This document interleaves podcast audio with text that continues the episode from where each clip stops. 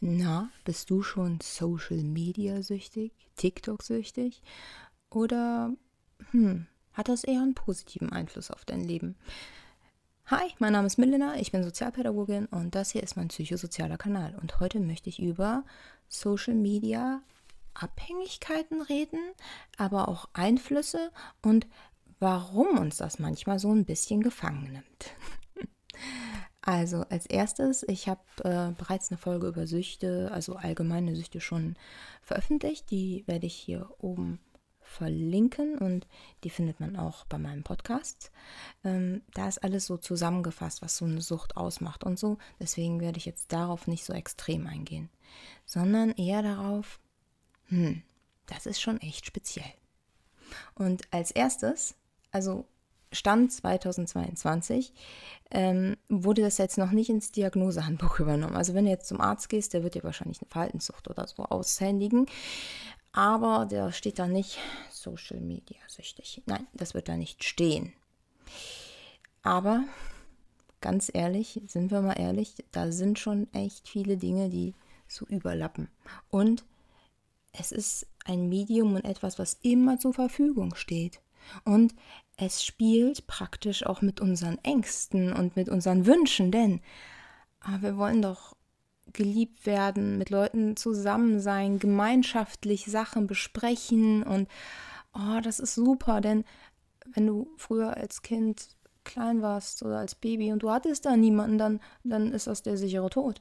Deswegen, wenn du sozial ängstlich bist oder auch so Angststörungen neidest, dann ist das ein sehr einfacher Weg, ähm, Kontakt zu Menschen aufzunehmen. Ohne den kompletten, ja, Bang! Und auch noch so zu so vielen. Und dann kann das ja auch sehr viel geben. Man kann sich darin verlieren, aber es kann auch sehr viel geben. Das ist halt immer dieses, diese beidseitige Medaille, die man sehen muss. Zum Beispiel, es gibt Studien, und zwar zur Social-Media-Nutzung. Und da muss man auch sagen, die ganzen Konzerne geben leider ihre Daten nicht immer frei. Das heißt, die Wissenschaftler haben jetzt nicht die gleichen Daten wie Meta beispielsweise. Denn na, die wollen sich da auch nicht ganz so in die Karten sehen lassen. Das heißt, man, man muss immer so ein bisschen gucken. Auf jeden Fall in den Studien ähm, gab es hauptsächlich das Ergebnis, dass Menschen, die Social Media aktiv nutzen, eher danach ein bisschen glücklicher sind und bestärkter sind. Das heißt, wenn du da Kochrezepte hochlädst oder auch kommentierst, dich mit Menschen unterhältst, dass es schon einen positiven Effekt hat.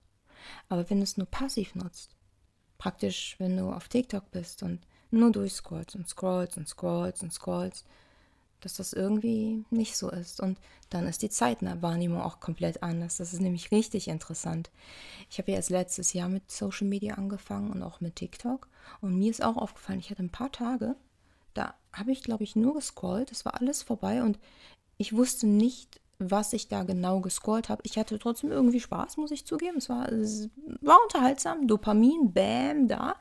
Ähm, aber habe ich gemerkt, oh, was weißt du denn eigentlich noch? Und das Lustige ist, ja, natürlich haben sich das auch mehrere Leute gedacht. Denn Zeitwahrnehmung, wenn man sich an ganz wenig erinnert, dann erscheint das auf einmal wie nichts. Wenn ich jetzt mich an sehr, sehr viel erinnern würde, dann ist meine Zeitwahrnehmung viel länger. Und bei TikTok sind das ja alles immer so kurze Videos, das, das, das, das, das, so dass es so scheint, als wäre man in so einer Zeitmaschine.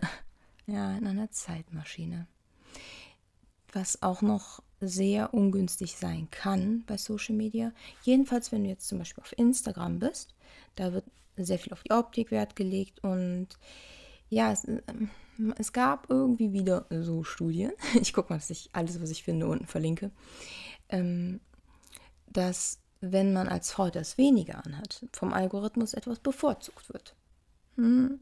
Und auch als Mann, wenn man da oberkörperfrei ist, das heißt, äh, Gleichberechtigung ist da. Ne? Hm. Das Problem bei Social Media und Instagram ist dann auch wieder, da gibt es oft immer nur einen Aufwärtsvergleich. Oft vergleichen wir uns mit Menschen und dann ah, da haben wir so ein Gefühl, oh, bin ich okay, bin ich nicht okay. Obwohl, man sollte sich nicht nach außen vergleichen, sondern eigentlich eher immer mit sich selbst und in sich selbst. Aber wir machen das ja automatisch. Auf jeden Fall ist bei Social Media immer alles so, tada, super, und ein Filter drauf. Und dann sieht man auf sich und denkt sich so, hm, so ist das jetzt bei mir nicht, ne? Und dann ist das ein Abwärtsvergleich. Nee, es ist ein Aufwärtsvergleich, denn der andere ist ja anscheinend besser. Und in unserem anderen Leben haben wir öfters mal auch Abwärtsvergleiche, da fühlen wir uns dann besser. Das ist auch eine Sache, ähm, fühlen wir uns dann menschlich besser, wenn wir, ja, es ist manchmal für unser Ego ganz gut, wenn jemand etwas schlechter ist als wir. Dann fühlen wir uns automatisch besser. Äh, es ist menschlich. Was soll man machen? Also, auch wenn man das nicht ganz so haben will, es ist unbewusst in uns. Aber da ist es dann genau andersrum. Die anderen sind immer schöner, sind immer erfolgreich und du guckst immer nach oben. Und auch wenn man das den Leuten gönnt und überhaupt nicht neidisch ist, es ist irgendwann nur, wenn du es auf dich beziehst und dich damit vergleichst, ist es sehr frustrierend. Deswegen nicht vergleichen. Vielleicht wäre die Folge für Neid was für dich. Ich habe die, ich verlinke die mal hier oben. Da geht es nämlich darum, wie gehe ich damit um, mit neidischen Gefühlen, wie mache ich einen, wie produziere ich weißen Neid, der dich weiterbringt und nicht diesen doofen schwarzen Neid, der irgendwie gar nichts bringt. Auf jeden Fall ist das ein großes Problem. Als zweites, was so richtig untersucht wurde, war auch Impulskontrolle. Und das hat viel auch mit deinem Handy zu tun. Denn du hast wahrscheinlich den Drang, immer wieder hinzugreifen, auch wenn es piept und hast du die Kontrolle nicht, da hinzugreifen. Und da hat man Studien gemacht. Und zwar durch diese Social Media Sache, du kriegst ja nur Adren, also kriegst ja Dopamin in dein Gehirn, ne? Und es gibt noch einen anderen ähm, Stoff in deinem Gehirn, der heißt Noradrenalin. Und mit dem hat man jetzt ein Experiment gemacht da hatte man einen Affen und der hatte zwei Knöpfe und der konnte sich einmal für den Knopf entscheiden. Jo, ich nehme ganz wenig Aufwand und kriege dafür ein kleines Glas Saft. Oder ich drücke so richtig doll drauf, aber dann habe ich so ein Hammerglas und dann hat sich für das Hammerglas entschieden. Dann haben sie ihm Nordranalin gespritzt, ja. Und dann, auf einmal ging er immer den einfachen Weg. Ja. Hm. Und wenn dann dein Handy da vorne liegt und auch gerade du, du siehst es immer und es pinkt und es pinkt und es pinkt, äh, das ist doch, natürlich greifst du zu, das ist wie Süßigkeiten, die auf einem Platz sind. Du, du hast eigentlich gar keine Chance, nicht zuzugreifen. Hm. Ganz schön fies, ne? Und das Problem ist auch noch, dass diese Apps meist dazu führen, dass du schnell Belohnungen erhältst. Ja, sie arbeiten auch so ein bisschen mit dem Behaviorismus und mit so ein paar anderen ähm, Theorien, die echt gut funktionieren. Und ähm, es werden dir praktisch immer kleine Belohnungen zugeworfen. Und hey, hey, hey. Und dazu gibt es allerdings intern dann doch Studien, denn natürlich konnte man nicht zu den Tech-Firmen äh, Tech gehen und sagen, ey, wir wollen mal all eure Studien so als Wissenschaftler. Nee, die haben eigene Studien aufgemacht. Die haben praktisch ihren eigenen Instagram-Account eröffnet, also das eigene System. Der Herr heißt, oh, ich habe es mir aufgeschrieben. Ich werde es noch einfügen. Auf jeden Fall ähm, haben sie ein eigenes Instagram-System erschaffen und einigen mehr Likes gegeben und anderen weniger Likes und haben so herausgefunden, dass je mehr Likes man, man, bekommt, desto größer ist auch die Motivation weiterzumachen. Das heißt, die Leute waren mehr aktiv. Die anderen waren dahinter weniger aktiv. Das heißt, hm, je nachdem, wenn man Likes gut ausspielt, dann kann das auch noch gut dazu sorgen, dass du so richtig schön abhängig bist.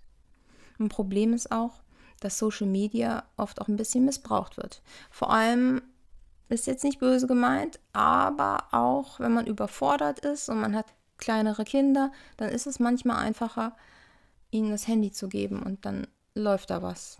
Oder man lässt sie irgendwo durchscrollen. Es ist, manchmal ist es ja auch einfach echt zu viel. Aber wenn das häufiger gemacht wird und immer das Handy dann diese Beruhigung ist, dann konditionierst du dein Kind und dann konditionierst du ihn auch dazu, ein Jugendlicher zu werden, der auch nicht ohne sein Handy kann. Hm. Ja, das ist äh, ein Teufelskreislauf, was das angeht.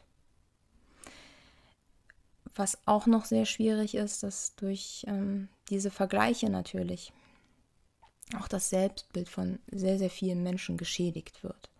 Und auch ähm, die Interaktion mit anderen Menschen. Denn wenn das immer nur online geschieht, und nicht im richtigen Leben, wo viel mehr Kommunikationsebenen offen sind, dann, ja, dann hat man auch im sozialen Lernen als Kind ja ganz viel, was gar nicht da ist. Das heißt, da fehlt ziemlich viel. Das ist so ähnlich wie äh, früher, wenn man Kids vorm Fernseher gesetzt hat und gesagt hat, äh, die reden da viel, die werden bestimmt gut sprechen können. Aber wenn man nicht selber mit den Kindern spricht und es eine Interaktion ist und es praktisch nur passiv ist und nicht aktiv, dann ist es leider schadend. Ja, jetzt haben wir ein paar negative Sachen besprochen, aber was können wir denn machen? Ja, also was helfen kann, das fand ich sehr interessant. Ich glaube, ich werde das machen. Ich werde TikTok auf grau schalten, denn wenn keine Farben da sind, findet dein Gehirn das nicht so interessant. Das heißt, wenn du deine Zeit reduzieren willst, könntest du das machen. Natürlich gibt es auch App, die du benutzen kannst. Dann wird immer gesagt, oh, so und so viel Zeit bist du schon drin. Das kannst du auch machen. Wichtig ist auch, denn das Handy ist ja, boah, man guckt ja dahin, mach die Töne aus und leg das Handy komplett weg. Leg es in die Tasche, dass du es wirklich nicht siehst. Nicht auf den Tisch. Leg es in den Nebenraum. Sei nicht immer verfügbar. Und versuch diese FOMO auszuhalten, dass, dass du, du musst doch nicht immer alles komplett jetzt sofort wissen, oder? Was hat das für einen Einfluss auf dein Leben überhaupt? Positiv überhaupt? Ist das jetzt wichtig, dass du das weißt? Jetzt in der Sekunde? Also wenn man sich so ein bisschen selbst reflektiert, dann, ja, dann ist es manchmal einfacher. Natürlich, wenn wenn die Sucht so weit rausgeht, dass du schon den ganzen Tag eigentlich nur dran bist und vielleicht dein Essen vernachlässigst, deine Körperhygiene, ähm, vielleicht auch nicht mehr zur Arbeit gehst, nicht mehr zur Schule, denn du fühlst dich in diesem Social-Media-Raum so sicher und der Algorithmus wirft dir immer alles hin, was, was so, oh, so schön für dich ist, denn, oh, der Algorithmus, hm, der will, dass du ranbleibst dass es dann praktisch so ein Freundes-Familienersatz bleibt. Du kannst ordentlich vereinsamen. Da musst du richtig aufpassen. Und wenn es so hart ist, dann kann auch manchmal ein Arzt helfen, eine Klinik, eine Verhaltenstherapie, vielleicht Selbsthilfegruppe für Verhaltenssüchte. Also sowas wäre noch sehr, ja, wäre noch angemessen und vor allem Dingen, was einfach wichtig ist, ist, dass du selber an dir arbeitest, dass du selber guckst, den Ton ausmachen, diese ganzen Kleinigkeiten und dass du dir auch außerhalb deiner Medienrealität eine Realität schaffst, die du jetzt hier siehst und anpacken kannst, in der du auch Dopamin bekommen kannst. Zum Beispiel ach, durch ein Instrument, das du spielst, durch Sport. Praktisch, dass du nicht das alleine nur darauf fokussierst, sondern dich breiter aufstellst. Das ist vielleicht ganz schwer am Anfang gerade wieder da rauszukommen, denn man kann hingreifen und hat sofort Dopamin. Das ist echt pff, Wahnsinn.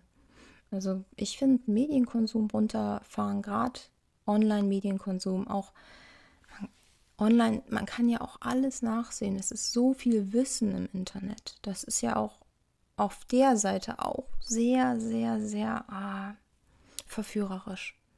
Und wenn man irgendwas wissen möchte und dann in diesen, in diesen Löchern ist und oh, mm, ist nicht einfach.